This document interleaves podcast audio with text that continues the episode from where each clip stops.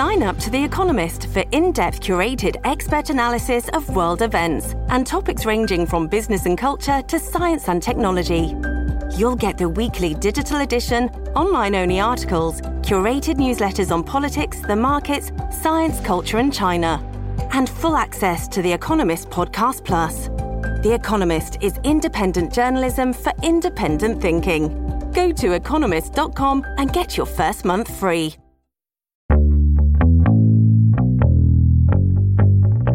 Mais de 600 mil pessoas morreram de Covid no Brasil. Uma delas foi Terezinha de Jesus, cearense que chegou a São Paulo no pau de arara na década de 1950. Terezinha faleceu no dia 24 de março de 2021, aos 87 anos, num dos hospitais da rede Prevent Sênior. O relato que você vai ouvir agora é de um dos filhos dela, o jornalista e escritor Gilberto Nascimento. Eu sou Carlos Alberto Júnior e esse é o Roteirices. Gilberto, ontem eu vi no, no Twitter um link lá de um texto que você escreveu na Folha de São Paulo que falava sobre a morte da sua mãe, né, que faleceu aos 87 anos, tem alguns meses, né? Ela foi uma das vítimas aí da Covid. Mas antes da gente entrar nesses detalhes, eu queria só perguntar algumas informações a seu respeito, só para as pessoas irem te conhecendo um pouco. Você, enfim, você é um amigo, né? Nós trabalhamos juntos há alguns anos. Você é jornalista, tem um livro muito bacana que a gente já até fez uma entrevista sobre isso, né? Que chama O Reino, que é a história da Igreja Universal do Reino de Deus. A gente vem mantendo contato esses anos todos aí. Eu sabia da morte da sua mãe, né? A gente tinha até se comunicado aí pelas redes sociais. E ontem eu fui surpreendido por esse texto que você escreveu no, no UOL, né? No UOL, na Folha de São Paulo, e depois foi republicado em vários lugares. Mas antes de entrar nos detalhes, eu só queria que você dissesse qual é a tua idade.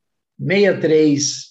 Você tem irmãos e irmãs? Tenho mais três irmãos. São homens Meu pai todos. faleceu já quando eu tinha 12 anos de idade e a minha mãe faleceu agora em março de, dois, de 2021. Era para a gente ter, talvez, feito essa conversa ontem, mas você estava atarefado aí com a repercussão da história e hoje cedo também você me disse que tinha que ir a Prevent Sênior, né? Então eu queria que a gente começasse a nossa história por isso. O que, que você foi fazer hoje cedo lá na Prevent Sênior?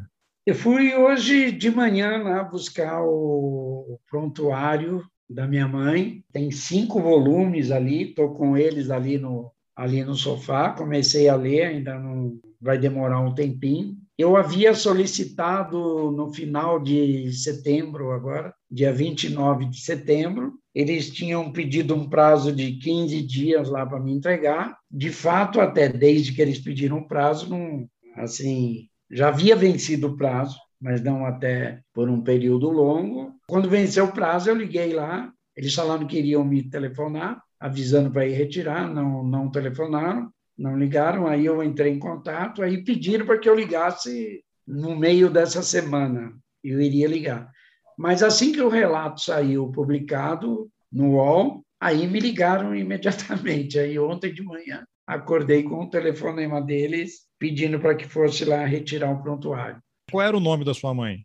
Terezinha de Jesus. Qual era a idade dela? 87 anos. A minha mãe tinha um, por um erro lá no cartório, ela foi registrada com como se tivesse dois anos a mais, então oficialmente no documento ela estava com 89 anos, mas a idade biológica dela era 87 anos. Ah, e você fala que seu pai faleceu quando você tinha 12 anos, né? Como é que foi a vida de vocês? Sua mãe trabalhava ou ela passou a ter que trabalhar? Vocês contaram com o apoio da família? Como é que foi a luta da tua mãe, né, para criar os filhos? Não sei a idade dos seus outros irmãos naquele momento, né? Mas fala um pouquinho aí dessa jornada da tua mãe. Ai, caramba, essa, essa é uma história difícil para falar. Geralmente eu não falo muito, não conto muito, mas os meus pais são é, vieram do interior do Ceará para São Paulo com muita dificuldade lá naqueles anos ainda anos 50, né? Vieram de, de pau de arara com muita dificuldade, tanto meu pai e minha mãe tinham pouquíssima escolaridade, mal terminaram o curso primário. É, E a gente teve uma vida muito difícil aqui. É, ninguém nunca me perguntou isso numa entrevista. E, e foi uma.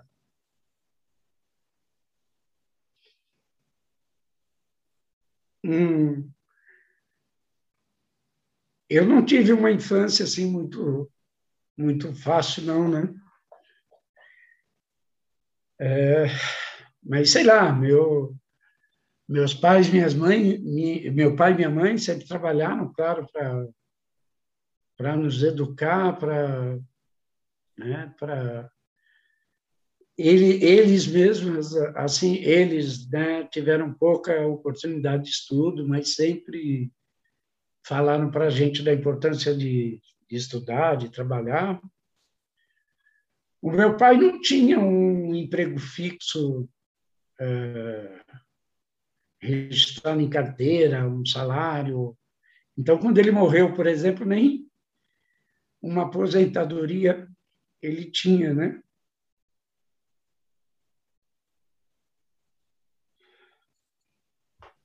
Que, que ele fazia, Gilberto? Ele era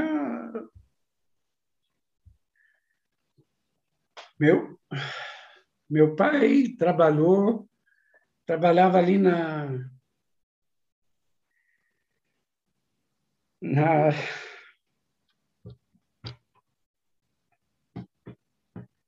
ah, Júnior, desculpa. Vamos dar uma parada? Vamos dar uma parada. Desculpa, Gilberto. Eu peço desculpa.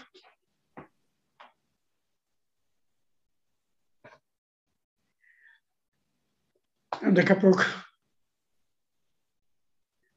É que, poxa, passou um, um monte de coisa. É. É.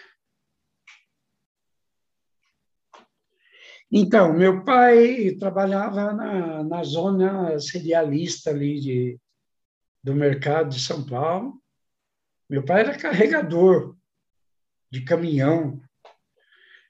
E, e aí meu pai morreu, a gente tinha 12 anos, e, e como ele não deixou nenhuma pensão, a gente tinha nenhum salário lá, nem nada, a gente teve que ajudar minha mãe lá, né?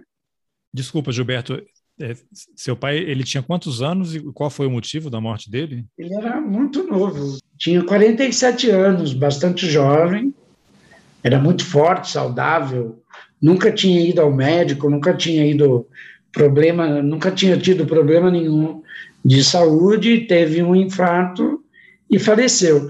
E a partir desse momento, tão tranquilo, tá? Vou falar tranquilo daqui, daqui para frente agora. E aí é que passou um filme todo, eu acho que eu não estava esperando essa pergunta. E aí meu pai morreu muito jovem, e como a gente não tinha nenhuma pensão, nenhum salário, aposentadoria, nada disso, porque ele não tinha registro em carteira, então nós tivemos que começar a trabalhar muito cedo, eu e meu irmão. Então, a gente trabalhou desde muito pequeno. Meu irmão trabalhou como engraxate e tudo, e depois o, o meu irmão virou guardinha mirim, antigamente era uma coisa que existia naquele período, uma coisa que tinham inventado aqui em São Paulo, que acho que era da chamava polícia, nem me lembro o nome, não era polícia civil, era tinha um, um outro nome.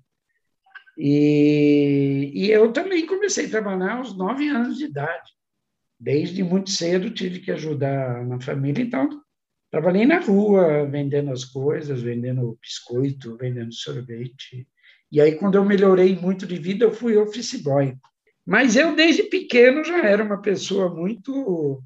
Acho que até por conta dessa situação toda, de que ah, eu via as coisas que achava que sei lá, que tinham que ser modificadas, que não eram muito corretas, ou que eu não concordava, ou que eu não aceitava, e que a gente tinha que brigar, que mudar, que denunciar, que não sei o quê. E eu sempre fui assim, do mesmo jeito, desde quando eu tinha oito ou nove anos de idade.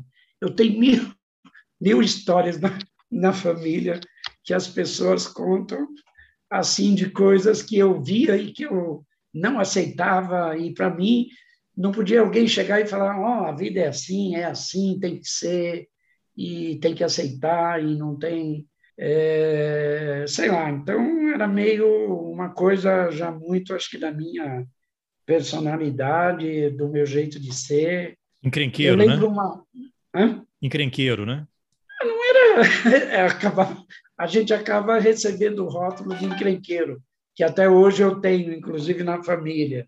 É, até num caso desse, como a minha mãe, eu vou só adiantar um pouquinho, mas faço questão de voltar ao ponto. Por exemplo, alguém poderia perguntar por que você não falou antes do caso ali da tua mãe?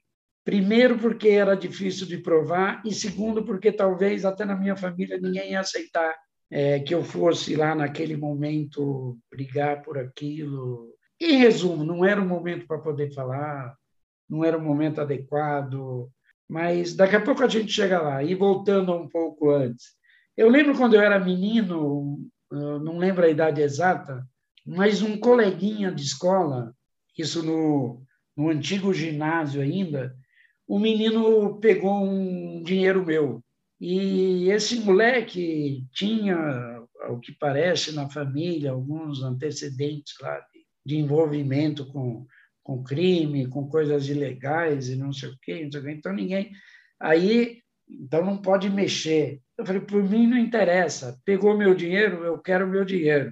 E eu fui lá na casa do moleque, eu tinha acho que oito ou nove anos. Eu bati lá na porta, a avó dele saiu, eu falei: o neto da senhora roubou meu dinheiro, eu quero meu dinheiro de volta. E não saio daqui enquanto não, não me der o meu dinheiro. E a mulher me deu. Olha só.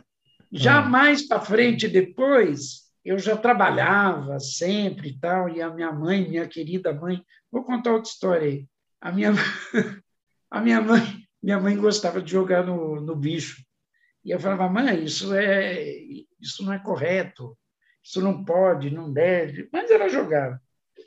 E eu era radicalmente contra. Mas a minha mãe jogou um dia no, no jogo do bicho lá e ganhou. E depois eu chego em casa e minha mãe me disse que ela ganhou e o cara não, o cara não, não queria pagar. Eu falei, olha, olha não é para jogar. Eu sou o primeiro a dizer que não é para jogar. Agora, jogou, ganhou, tem que tem levar. Que Quer dizer, você já, tinha, você já tinha desafiado o crime organizado lá com teu colega e aí já estava agora enfrentando o pessoal do jogo do bicho Pois que se é. a gente transporta para os dias de hoje, seriam milicianos, né? Você já estava bem é. ousado, né? Pois é. Aí a minha mãe ganhou, e até a gente ouvia essa coisa também, dizer que o jogo do bicho, antes de mais nada, o que tinha era uma questão de lealdade e, e compromisso. Não, né? Confiança, né? É no fio, no bigode do gato ali, a palavra né, empenhada é, o fio do bigode e tal, ganhou, recebe. E minha mãe ganhou e não ia receber. receber. Aí eu fui lá, no cara lá do ponto, lá do bairro, que eu nem sabia direito quem era, lá no boteco. E fui lá e levei o, o papelzinho lá da minha mãe, e o cara tinha adulterado. E ele falou: não, sua mãe não ganhou. Eu voltei e falei: vou descobrir onde é o, quem são os responsáveis por isso, onde for, sei lá tive um trabalho. Ali eu já fui meio repórter. Também. É, foi a sua primeira, eu ia falar, a sua primeira grande reportagem, né? Júnior, acho que eu nunca contei essas coisas aí, viu? Eu contei no máximo para pessoas da família e um ou dois ou três amigos aí, sei lá, muito próximos. Nunca ninguém me entrevistou perguntando nada disso.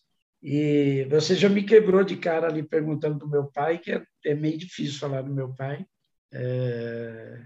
E aí eu fui, eu descobri e fui.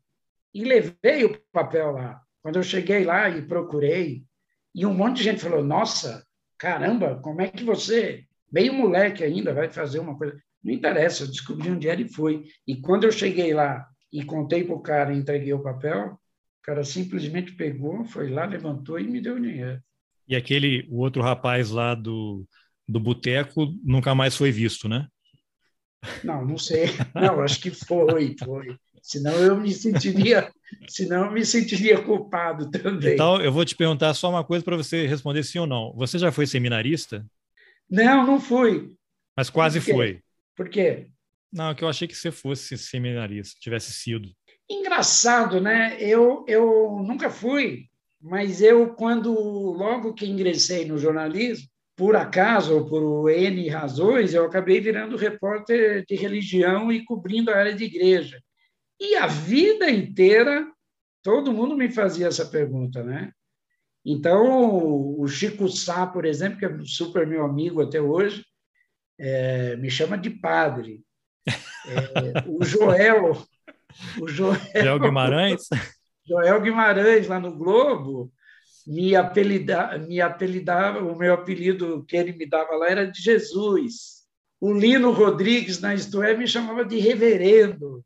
É, a gente então, deu um pulo. Depois a gente, eu quero que você conte como é que você. É porque eu tenho um cara de padre, é isso? Não, não, eu tinha uma impressão que você já tinha falado comigo isso, mas eu me enganei. Mas antes, a gente deu um pulo eu vou fazer uma pergunta disso, mas a gente vai é, voltar, porque eu quero saber como é que você entrou mas, mas no, pouco, no, jornalismo. Tudo tem a ver, vai. Tudo Não, tem, tem a, ver. a ver, porque a minha pergunta é: depois você começou a cobrir igreja, igreja católica, veio aí os neopentecostais, Igreja Universal do Reino de Deus. Eu vou deixar o link depois da entrevista que a gente fez sobre o seu livro, para quem quiser se aprofundar. Você passou a cobrir também a Igreja Universal, você fez aquela primeira, aquele furo jornalístico, né, daquele bispo da Universal que chutou a santa, né? Para Isto É, depois saiu na Globo, todo mundo acha que foi a Globo, né? Mas quem fez a matéria, na verdade, foi você, né? E aí passaram e as imagens. E a gente que liberou o vídeo para Globo. Globo. Pois é, é, pois é, tem isso. Mas aí o que, que acontece, Júnior? É que você está na periferia, e a periferia do, dos grandes centros aí urbanos, né? Ela aí você lida com uma situação de, de violência, de problemas diversos, de de, de dificuldades financeiras, de, de miséria, de dificuldade, de, de, de problemas. Então, desde que eu sou criança, eu vi de perto tudo isso. Eu, quando eu falo que eu não aceitava essas situações de, de injustiça, às vezes eu lembro, eu via situação de preconceito contra homossexuais, eu lembro de um, de um, de um rapaz que é, eu era moleque via é, provocações contra ele, colegas fazerem piadas e tudo mais. E eu já não concordava com aquilo, já achava aquilo é, injusto, absurdo. Eu não sei porquê, mas eu já era um moleque diferente, talvez naquele meio ali onde aquela realidade ou, ou uma série de coisas ali que aconteciam no, não deviam ser, ser consideradas normais, mas acabavam sendo. Eu, eu cresci dentro de um, de um processo, é, eu cresci convivendo com, com muitos colegas negros, nordestinos, e eu era contra, desde que eu me conheço por gente, contra o preconceito, seja lá por ser nordestino, eu sou filho de nordestino, sou filho de cearense, mas me indignava e me deixava revoltado o preconceito contra o nordestino, o preconceito contra o homossexual, o preconceito contra o negro. Agora, meus pais, meu pai e minha mãe, por mais que não tinham uma educação elevada, eles tinham muita consciência desses valores, dessa, dessa questão do respeito, da igualdade, de que ninguém era melhor do que ninguém de que todo mundo tinha os mesmos direitos e etc. E eu levava meio aquilo ao pé da letra. Tá. Então vamos, é, vamos é, voltar só um pouquinho, né? porque eu acabei pulando, mas você trabalhou aí fazendo várias coisas, você e seus irmãos, mas você não falou, a sua mãe também teve que passou a trabalhar, ou ela ficava em casa e vocês ajudavam? Como é que foi? E aí, que trabalhos você teve até o momento em que você decidiu ser jornalista, né? Que aí seu pai morreu, você tinha 12 anos, até uns 18, então 6, 7, 8 anos aí. O que foi a vida de vocês nesse período até você entrar ou fazer faculdade de jornalismo, ou já entrar em redação? Não sei como é que foi naquele período. Ah, eu, eu trabalhei como engraxate, vendedor de sorvete, vendedor de biscoito. Quando eu melhorei muito de vida, eu fui office boy. Agora, acho que desde os nove, por aí, eu já tinha decidido que eu ia ser jornalista. Nem sabia direito que era jornalista. E acho que foi uma professora de português que falou para mim que eu devia ser jornalista. Acho que é porque a única matéria que eu ia bem na escola mesmo era português, é, história, um pouco de geografia, matemática sempre foi uma negação, mas eu gostava de escrever. Escrever, eu gostava de escrever. Escrevia, sei lá. Hoje eu acho que eu não sei escrever bem, mas naquela época eu escrevia. Então, na escola, eu fazia redação até para os outros colegas, e ao mesmo tempo eu era o cara que brigava, defendia os direitos, ia atrás das coisas, questionava. Então, por isso, uma professora falou que eu devia ser jornalista. Então, eu achei, poxa, legal. Então, ser jornalista. Você acabou não respondendo. Depois da morte do seu pai, a sua mãe, como é que ela foi? Você, todo mundo começou a trabalhar e ela, como é que ela ficou nesse período? A minha mãe trabalhava e a minha mãe fez uma coisa até que, que acho que pouca gente, não sei, eu vejo muita, muito pouca gente falar sobre isso, mas a minha mãe costurava bolas de futebol e durante um bom período ela ela como é que como é que se diz? Ela pegava serviços de algumas empresas. Eu lembro que uma empresa que chamava Olímpica se não me engano que era aqui no bairro da Penha. Minha mãe pegava bolas para costurar e distribuía no bairro para várias mulheres, várias pessoas, vários moradores do bairro que costuravam bolas de futebol. E ela meio que agenciava esse trabalho, ela distribuía o trabalho lá no bairro e, e depois, depois devolvia as bolas para as empresas. Até eu também é, tentei aprender a costurar bola, mas eu não tinha muito jeito. Eu fiz muito pouco o serviço e não, não rendia muito, não dava muito certo. E ela nunca mais se casou? Não. não. E aí já é o gancho para para a origem aqui da, da nossa conversa, que é o caso aí da morte da sua mãe na, na Prevent Senior. Conta um pouquinho. Eu lembro que eu estava morando nos Estados Unidos quando eu soube do falecimento da sua mãe, você colocou nas redes sociais, né, que ela tinha ficado doente e tal. Conta um pouquinho como é que foi aquele processo, né? Ela tinha já alguma doença anterior? Vocês têm ideia de como é que ela se contaminou, mais alguém da sua família ficou doente? Como é que foi esse processo e, e o tempo entre o diagnóstico até o falecimento dela? Então, minha mãe não tinha o que se chama aí de comorbidade, não tinha nenhuma, ela já era idosa, tinha uma idade avançada, mas não tinha nenhum problema de saúde grave. Ela acabou pegando, por mais que a família tomasse todos os cuidados, é, ela acabou pegando, o meu irmão também pegou Covid, ela, minha mãe morava do lado da casa do meu irmão.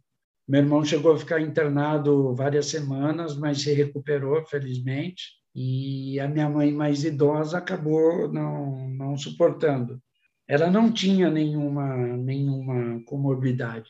E logo que ela pegou a doença, com, com um caso de mais ou menos uma semana, por aí, que foi detectada. Minha, minha irmã já estava desconfiada que ela tivesse com Covid, ficou com receio, foi, a pegou lá na casa dela, levou para a casa dela.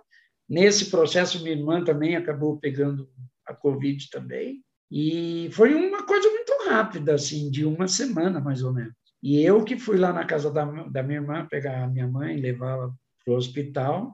No quarto dia de internação, ela, eu a levei primeiro aqui na unidade da Prevent Senior no bairro da Moca. Ela era cliente, o plano de saúde dela era Prevent Sim, Senior. Prevent Senior. Que, era um, que é um plano voltado para pessoas mais, Sim, de mais idade, em tese com profissionais capacitados, especializados nesse tipo de paciente e pelo que eu li de, no noticiário, era uma mensalidade não tão cara quanto a de outros planos, e se as pessoas Sim. quisessem migrar para lá, não tinha aquele período de espera para poder começar o tratamento. Então havia, assim, de fato, todos os atrativos, né, para você se associar à Prevent Senior.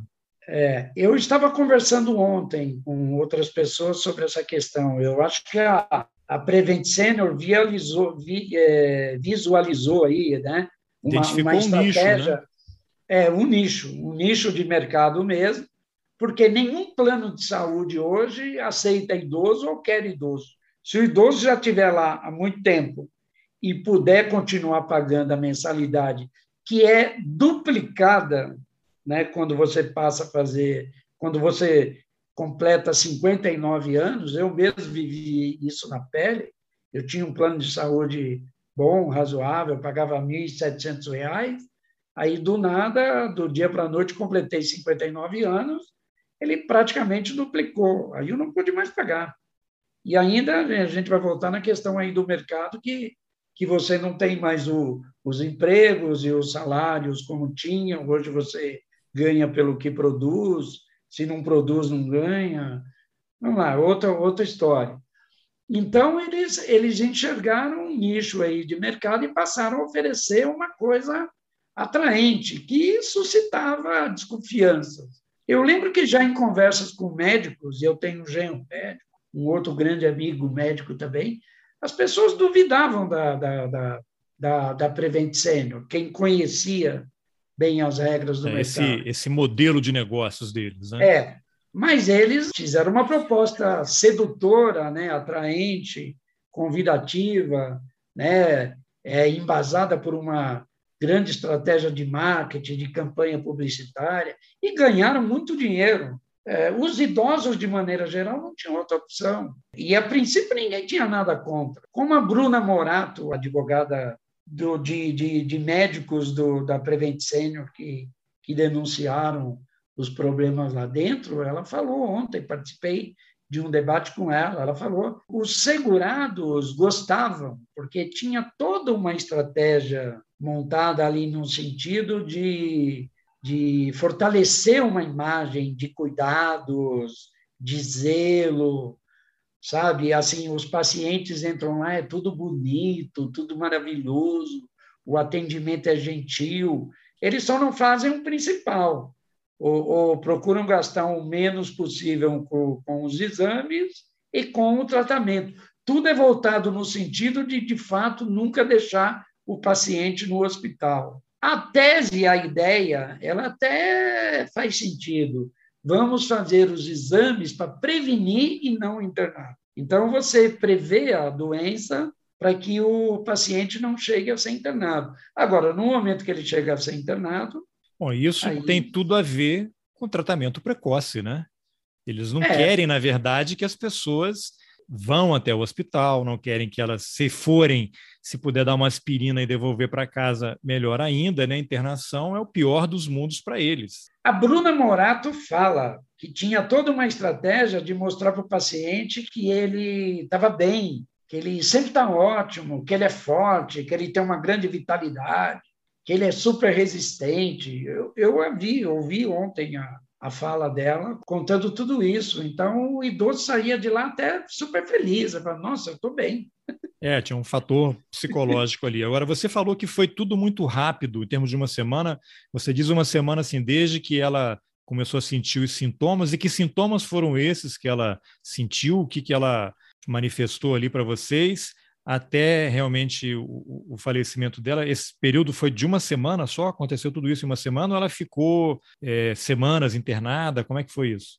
Não, não, não. Assim, ela começou, estou falando antes de ir para o hospital, ela foram coisas de uns três dias que ela começou a sentir forte, forte dores de cabeça, sentir dores, depois começou a sentir falta de ar, teve vômito também, alguma coisa assim.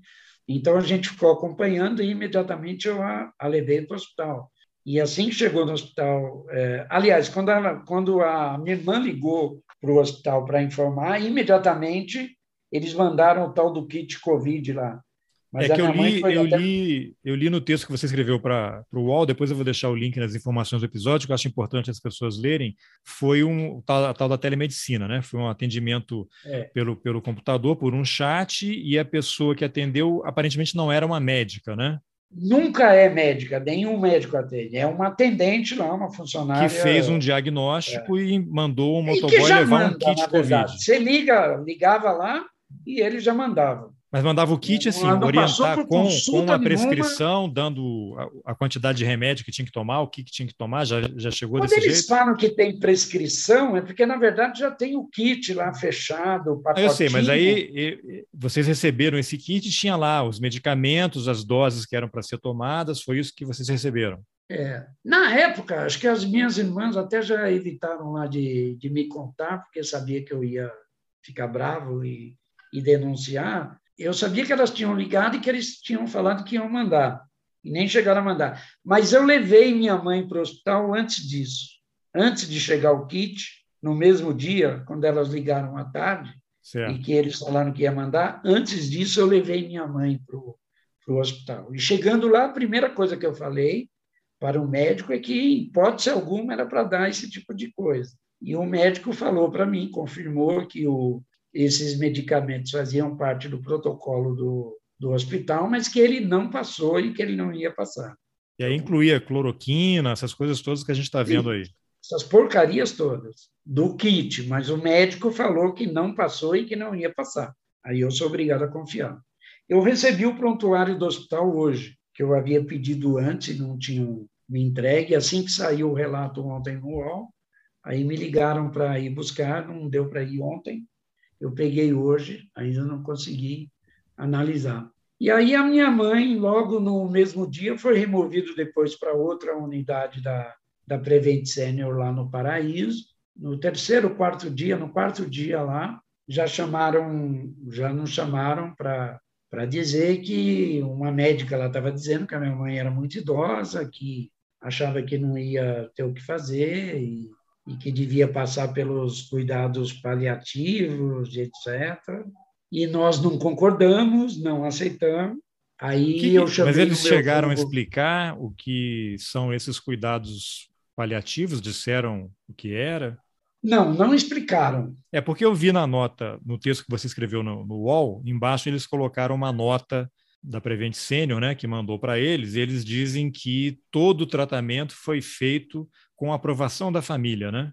Olha, eles, eles procuram o tempo todo convencer os familiares de que é, tem que ser feito isso ou aquilo. É, não, eu entendo, e... porque eu não sou médico, você também não. Sim, você chega no hospital, sim, que claro. é uma pessoa com doença grave. Claro. O que o médico disser, você acredita, você vai fazer o quê? É isso. E se o médico diz, ah, não tenho o que fazer, como é que eu posso dizer para o médico, tem sim e você tem que fazer isso ou você tem que fazer aquilo? Eu não tenho essa capacidade de, de, de, de entendimento, de, de, de interpretação, ou poder comprovar que o médico está errado e aquilo que ele está falando não é o certo e não deve ser feito isso ou não.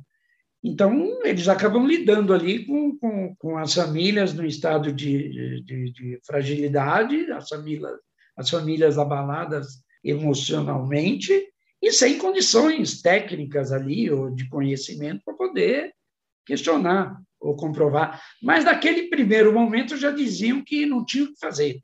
E os cuidados paliativos, ontem eu conversei com um médico, Marcos Caseiro, doutor Marcos Caseiro, lá de Santos, que até disse que cuidado paliativos não é nada disso que eles falam. Cuidado paliativos lá, da maneira como a Prevent Senior é, coloca, é vamos dar um jeito aqui da, da sua mãe ou do seu parente morrer em paz ou confortavelmente. É o que eles propuseram desde que a minha mãe entrou lá. Gilberto, logo do, na sequência. Do Hã? momento em que ela entrou, ela ficou quanto tempo? Ela, ela entrou, foi internada e não saiu mais, não foi para casa. Ela passou não, o então, tempo todo internada então até a ela morte ficou dela. quatro dias no quarto, no quarto até, e ela estava lúcida até aquele momento, quando eles disseram que ela teve uma piora e que aí a família precisava decidir se ela seria entubada ou se ela só teria os cuidados paliativos. E que a gente falou, óbvio que ela tem que ser entubada. Era o que se dizia e se recomendava e o que os médicos, de maneira geral, diziam que deveria ser feito a um paciente que está com Covid e num estado, né, sei lá, grave ou tal. Até aquele momento, minha mãe estava super saudável e lúcida aparentemente, pelo menos, super saudável, eu digo Aparentemente ela estava bem. E conversando lá com as minhas irmãs. E aí eles não queriam entubá-la. Eles queriam autorização para dar só cuidados paliativos para ela, sei lá, né? E aí eu chamei o meu genro, que é médico, e foi lá. E aí, quando. Antes até, nós falamos que nós não concordávamos com aquilo, não aceitávamos. Ela era para ela ser entubada. Então eles falaram: ok, ela vai para a UTI, ela foi entubada e ela vai para a UTI. No dia seguinte, pela manhã, minhas irmãs chegaram lá e a minha mãe, de fato, estava entubada, mas não tinha ido para a UTI. A colocaram no, no segundo andar do prédio, lá, num, numa sala de pronto atendimento. Aliás, uma sala minúscula, inadequada para receber pacientes com doenças diversas. Acho que a maioria era Covid. É, é um outro detalhe, né? Que parece que o, a Prevent Senior não tem nem licença alvará para poder funcionar nos prédios aí, e não isso não é à toa. Eles alugaram prédios de apartamentos, de escritórios que não tinham a menor condição de ser utilizado como hospital.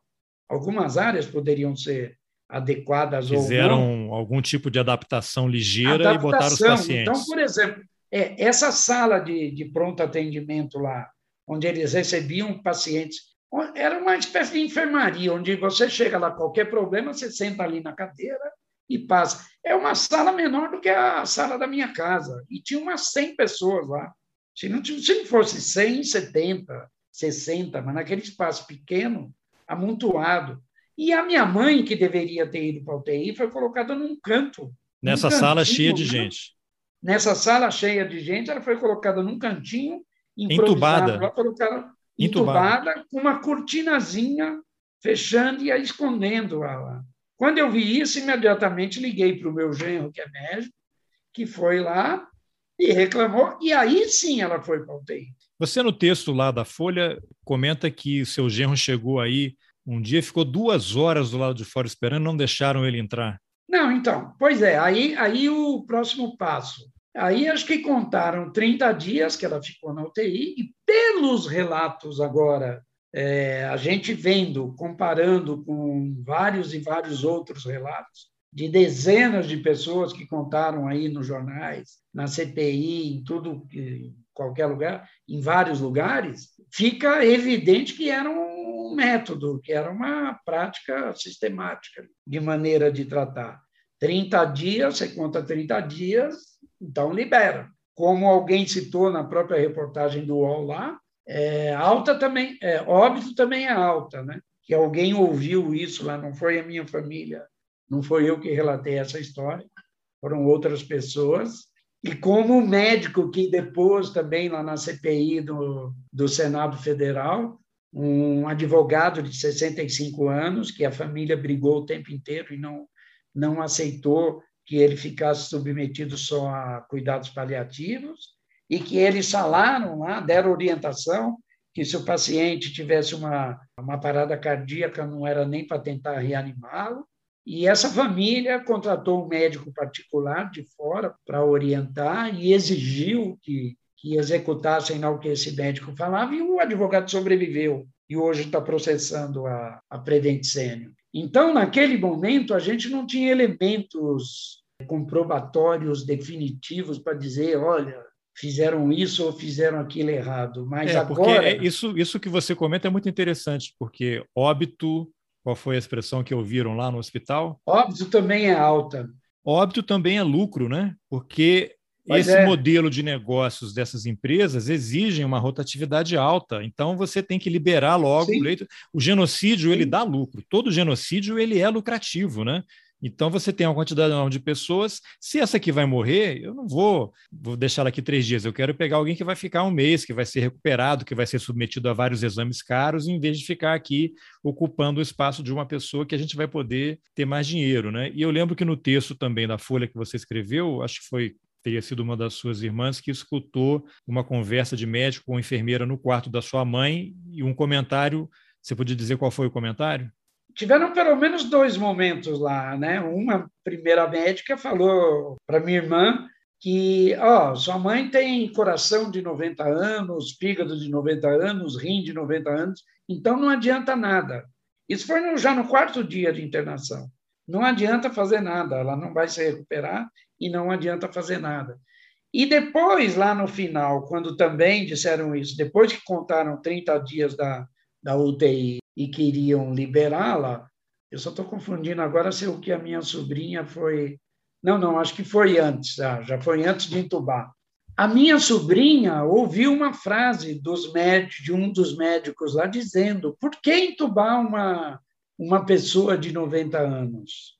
Estava havendo uma discussão entre eles lá. Então, havia uma, uma orientação de que pessoas com, com quase 90 anos ou com 80 e tantos anos, a princípio não eram nem para ser entubadas. Agora, é, eu repito, eu não sou médico, nós não temos, eu não tenho conhecimento, mas até onde se saiba o que todo mundo dizia, que qualquer pessoa com Covid, num, num, num determinado estágio ou com quadro de piora, tinha que ser entubado.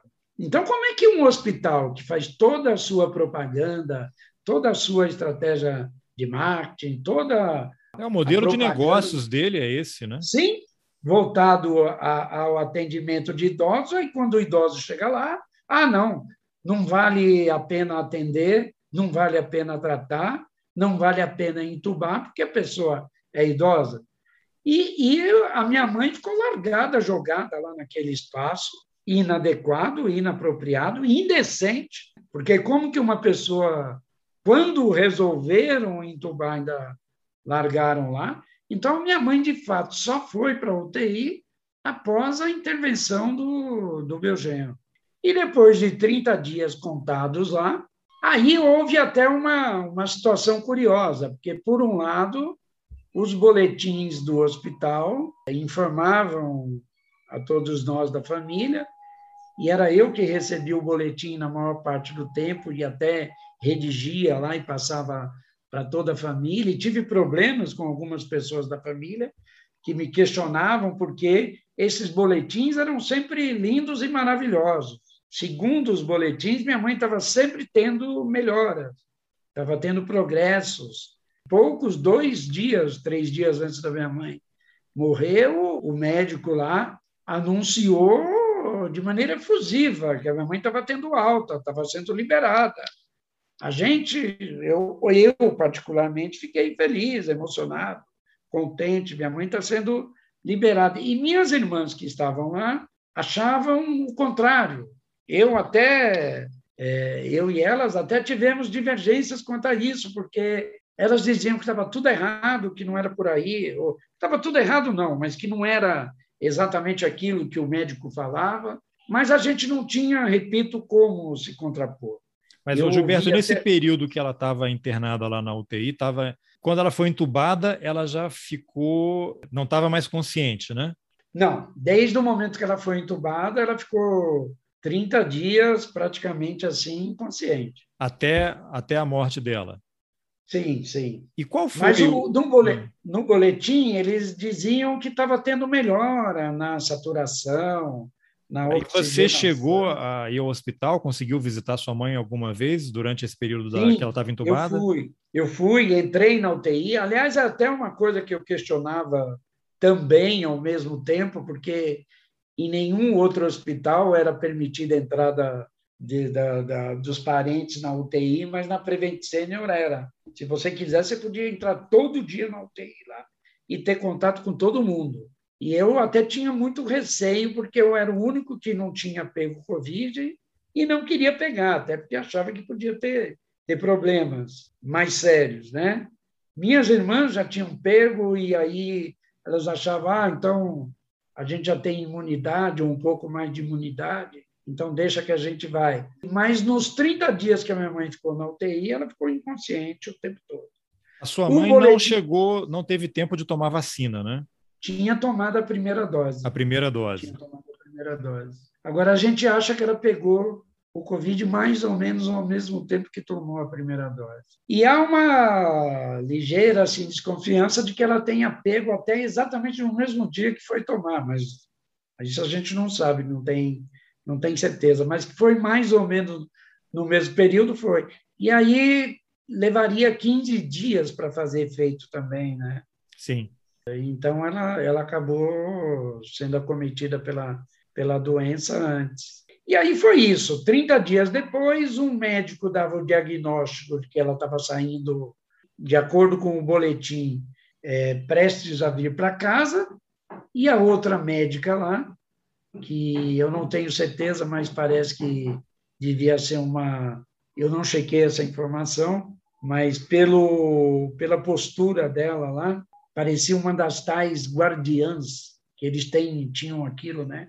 Dos guardiões cantavam hinos lá, que lembram o fascismo Sim. e tudo e tal. E essa médica já ao contrário, para ela a liberação da UTI já era para ir para os tais cuidados paliativos, que foi o que ela já veio imediatamente conversar com as minhas irmãs e dizer que não tinha jeito, que não tinha mais o que fazer, que pela idade dela ela já estava lá 90 dias e que elas deveriam concordar que se fizesse unicamente os tais cuidados paliativos.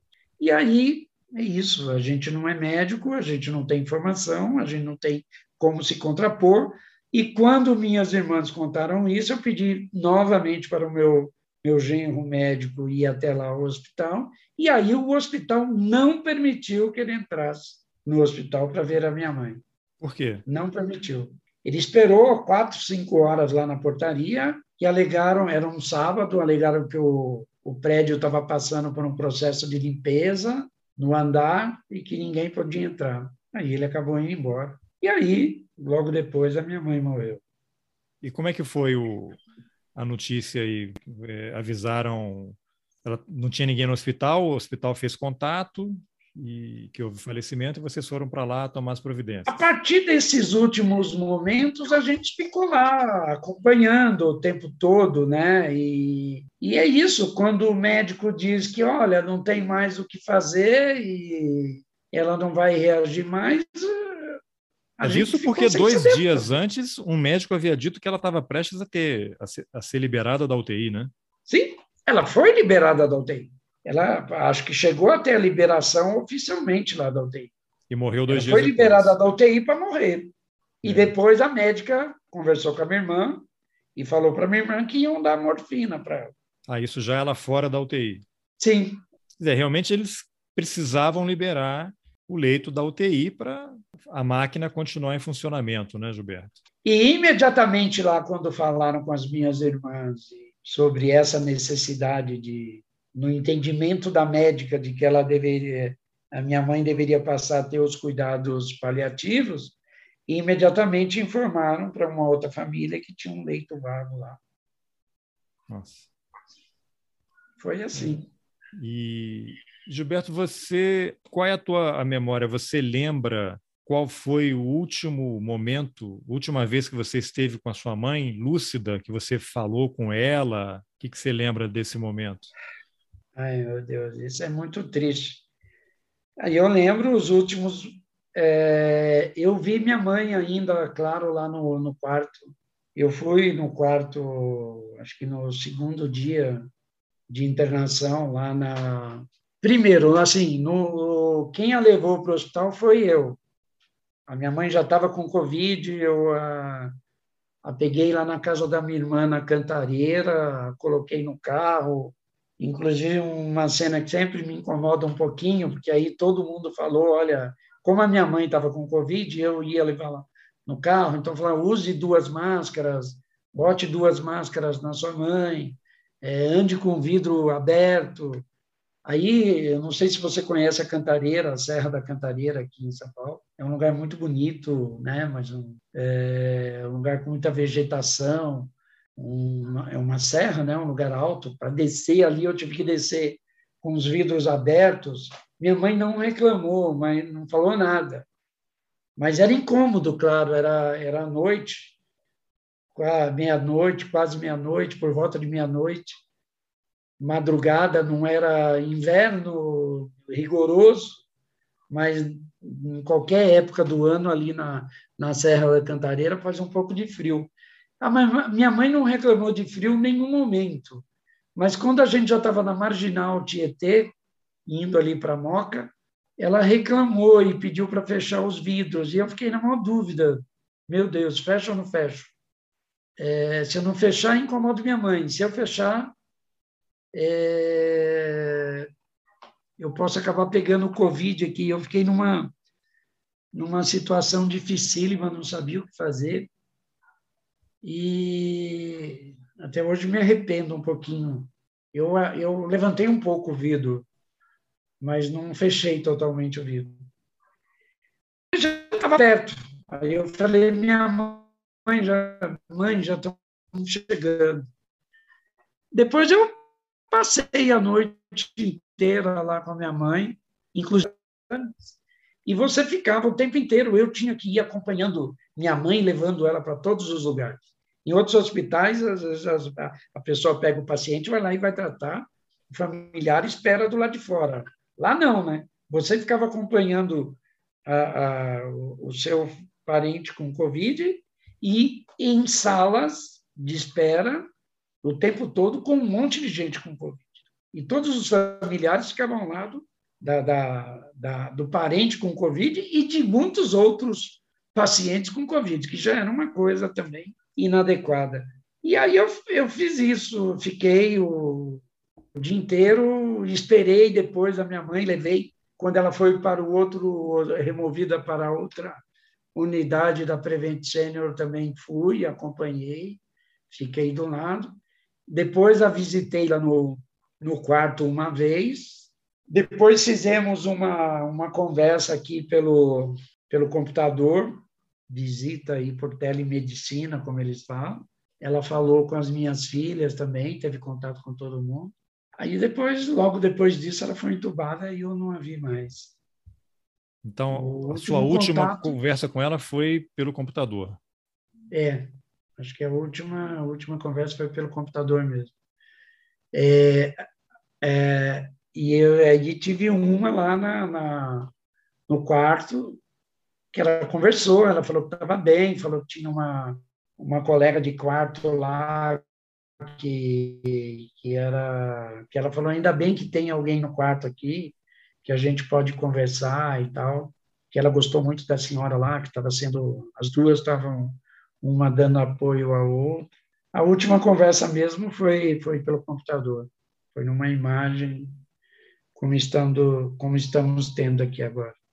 Agora na última conversa pessoal com ela, porque ninguém vai para o hospital achando que, que vai morrer numa situação dessa, apesar de ser uma, uma situação de pandemia, né? Pelos sintomas que ela apresentava, vocês imaginavam o quê? Tudo bem, ela está aqui, é de idade, né? mas não tem comorbidade, como você mencionou, Sim.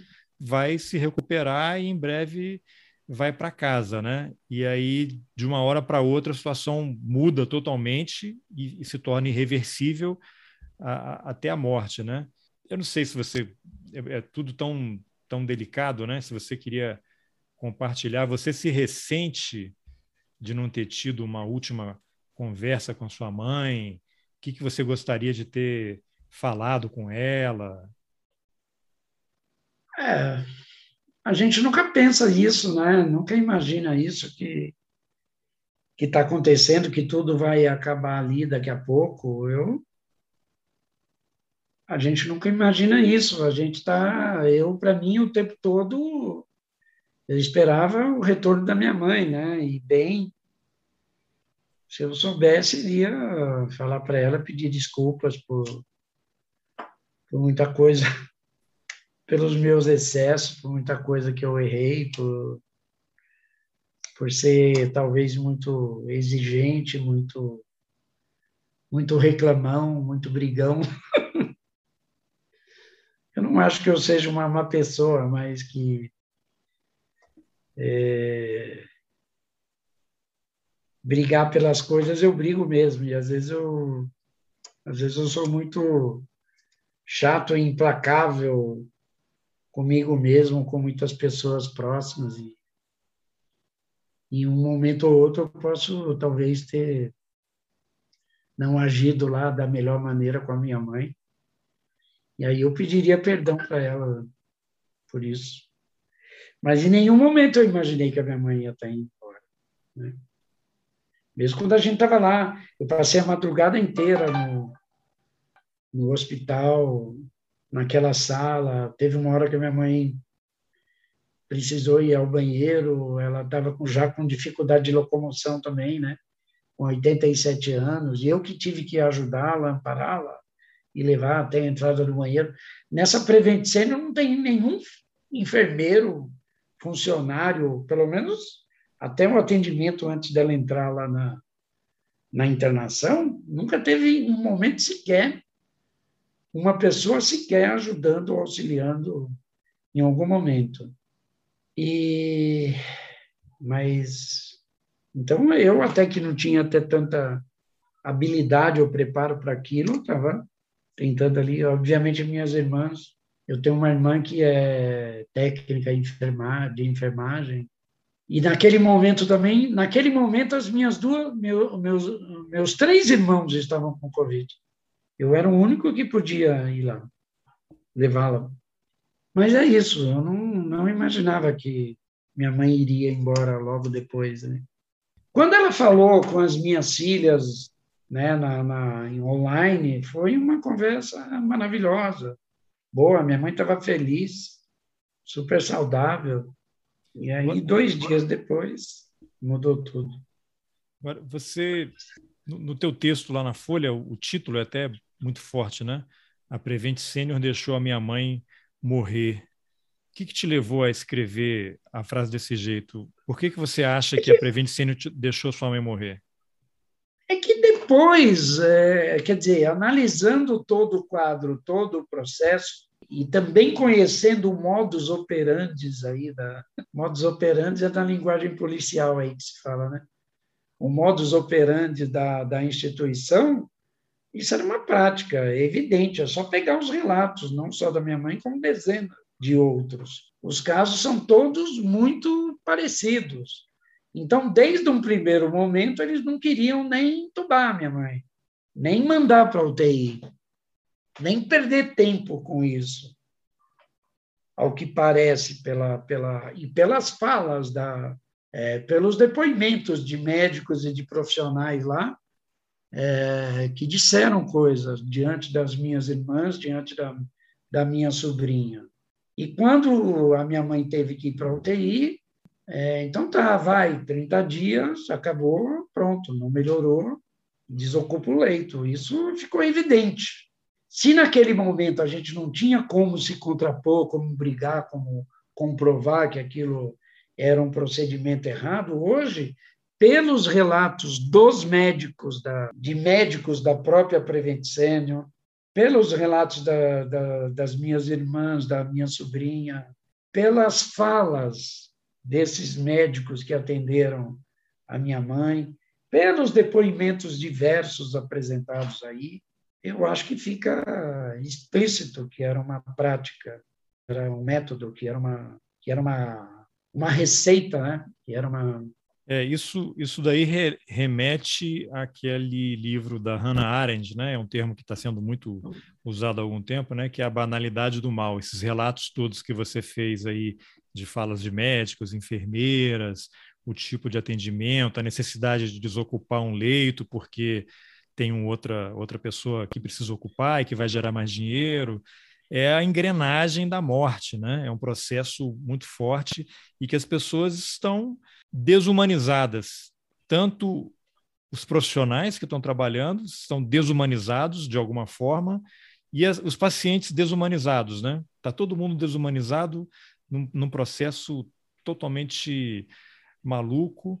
E aí eu queria te perguntar, você recebeu hoje o prontuário, né? Você confia nesse prontuário, já que a CPI mostrou que houve adulteração, né, que eles retiravam é, Covid, pra, ah, se a pessoa morreu de outra coisa, então vamos tirar Covid. Né? Não colocava que Covid era a causa inicial, era como se você tiver um paciente com HIV, é como se ele não tivesse morrido de AIDS, né? Porque ninguém naquela história, né? Você não morria de AIDS, né? Eram doenças oportunistas que chegavam ali, mas a origem é o HIV que destruía o teu sistema imunológico e alguma doença oportunista entrava ali, você chega, é, você morria, né? Uma, uma, coisa mantidas aí as proporções, algo semelhante. Aí o que eles faziam é, vamos tirar do prontuário aqui que a pessoa teve Covid e ela morreu de qualquer outra coisa, né? Você confia que esse prontuário aí vai, vai ser um relato fiel do que aconteceu com a sua mãe?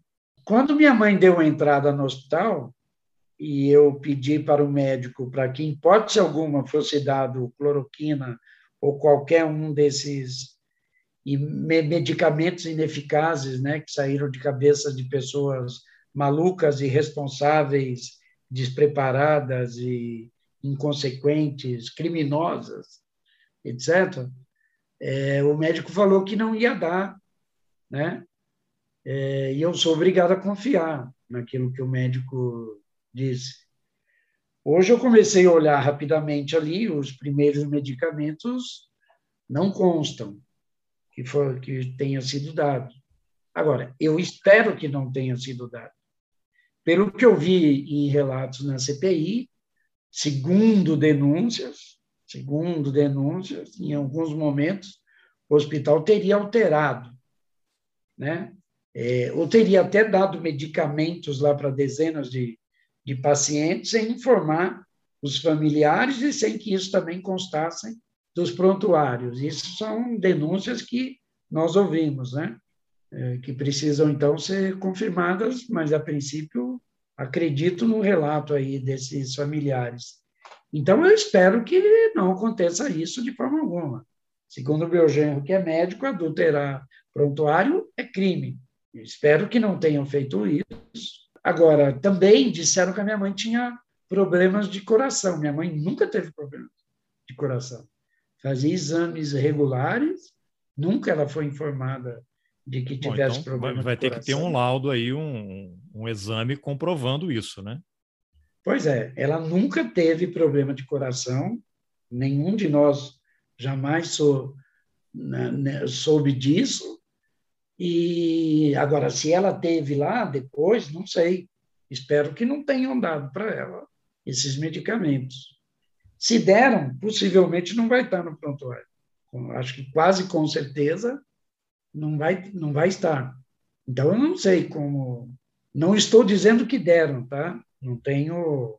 Não estou fazendo nenhuma acusação, só estou dizendo uma coisa: problema de coração ela não tinha. Se ela passou a ter do nada, Dizem que tais vários desses medicamentos é, geravam ou poderiam gerar problemas de coração. Eu nunca disse que deram. Só estou falando, espero que não. Uhum. Tá, e, e, aí vocês... eu não entendo como. É, tem que ter alguém qualificado aí que possa entender e analisar esse material. Mas vocês, muito cedo ainda, né? Mas vocês pretendem tomar alguma providência, alguma iniciativa? em relação ao Prevent Senior, de repente encaminhar esse material aí para o Ministério Público ou para a CPI, porque isso, de certa forma, é, é, um testemunho, né? É um relato, milhares e milhares e milhares de pessoas passaram por histórias diferentes, e isso é o pouco que a gente soube, né? Por conta da CPI. Se não fosse a CPI, nem isso a gente ficaria sabendo, né? Então, imagina se, se eles, na CPI, o, o diretor da Prevent Senior admitiu que havia alteração no prontuário, imagina o que mais não pode ter acontecido, né? Porque quando você admite uma coisinha dessa, em geral você quer revelar o mínimo possível, né, para não se incriminar. Imagina o que mais não pode ter acontecido, né? Então, eu não posso dizer, obviamente, uma coisa dessa, e nem sei como, repito, como funcionam os prontuários. Só repito. Não, eu, não nem eu estou acusando é. ninguém, só para ninguém é. processar a gente depois não, aqui. Eu estou relatando sim, só sim, sim. o depoimento. O segundo... Não, só para deixar claro, as pessoas ouvem claro. e não, ele falou isso. Não, não há nenhuma acusação, uhum, é apenas claro, um relato claro. do que a gente ouviu na CPI. Então, eu, eu, eu, espero que não tenha acontecido, obviamente, né, nada disso, e repito, como meu genro médico diz, alterar prontuário é crime. Então, é, espero que, obviamente, ninguém tenha tenha feito isso. Mas a sua pergunta mesmo, acabei. Não, era isso, você pretendia entregar essa documentação ah, para o Ministério Não, Público então... ou CPI, porque esse Não. relato é um testemunho né, de uma vida e de uma morte, que é resultado de um processo enorme, um plano maior, e, e, resultado de sim, uma série de falhas intencionais e ou não intencionais no governo, né? um problema de gestão, um problema de humanidade, um montão de coisa misturada. Então, o relato da minha mãe, ou do que aconteceu com a minha mãe, eu encaminhei ao Ministério Público de São Paulo. Eu vou depor amanhã à tarde no Ministério Público de São Paulo. É, minhas irmãs devem ir comigo, ao menos uma delas. É, eu encaminhei à Assembleia Legislativa de São Paulo, que deve instalar em, breve a, a CPI da Prevent Senior.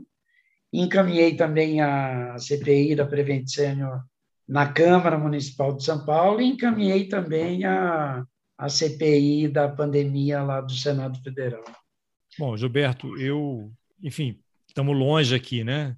Eu queria só que você recebesse aí um abraço, a minha solidariedade, um agradecimento aí pela coragem, né? Porque você falar da morte de um familiar não é brincadeira, ainda mais em circunstâncias assim tão trágicas, né? Eu no início te perguntei lá da história da tua família, não, não imaginei que fosse provocar lembranças, mas lógico que você está num momento muito delicado e sensível e até te peço desculpas pela intromissão aí nesses momentos tão é importantes é da sua família e não sei, queria deixar você fazer algum comentário final aí sobre o que essa situação toda deixa de aprendizado para a gente, né? O que, que nós, como sociedade, podemos aprender de um episódio tão trágico, esse que é um fenômeno mundial, né? Mas que está de certa forma materializado ali, né? na, na sua mãe, né? É um entre milhares, milhões de casos de pessoas que morreram e familiares que perderam seus parentes, pessoas queridas, né?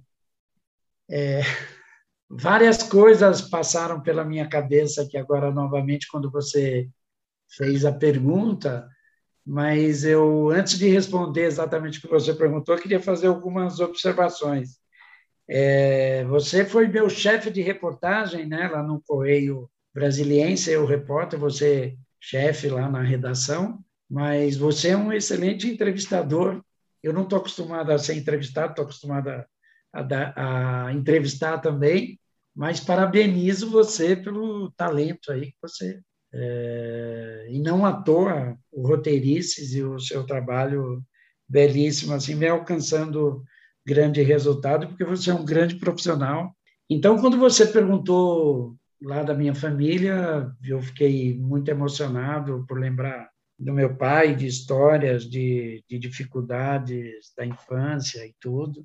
E a minha mãe sempre foi uma, uma guerreira, né? uma batalhadora, que criou quatro filhos com muita, muita, muita dificuldade, ela com pouca cultura, com pouco, com pouco acesso, né, na verdade, a, ao ensino, ao estudo, mas sempre teve muito claro para a gente a importância de a gente trabalhar, estudar, de respeitar os outros, né, de ter dignidade, de respeitar as diferenças, de, né? E, então, então esses valores que foram passados pela, pelos meus pais, pela minha mãe, meu pai perdi meu pai muito cedo, né?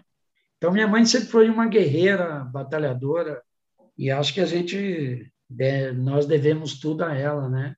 Eu, meus irmãos. E aí podia falar por que está fazendo isso agora. A vida da minha mãe a gente não vai trazer de volta. Mas acho que nós temos que pedir justiça, exigir que esse, esse caso, essa situação que aconteceu com a minha mãe e o que aconteceu com dezenas de outras famílias, que sejam investigados esses casos, esses relatos, que sejam apurados, que responsáveis por eventuais crimes sejam punidos, responsabilizados, e que isso não aconteça mais, né?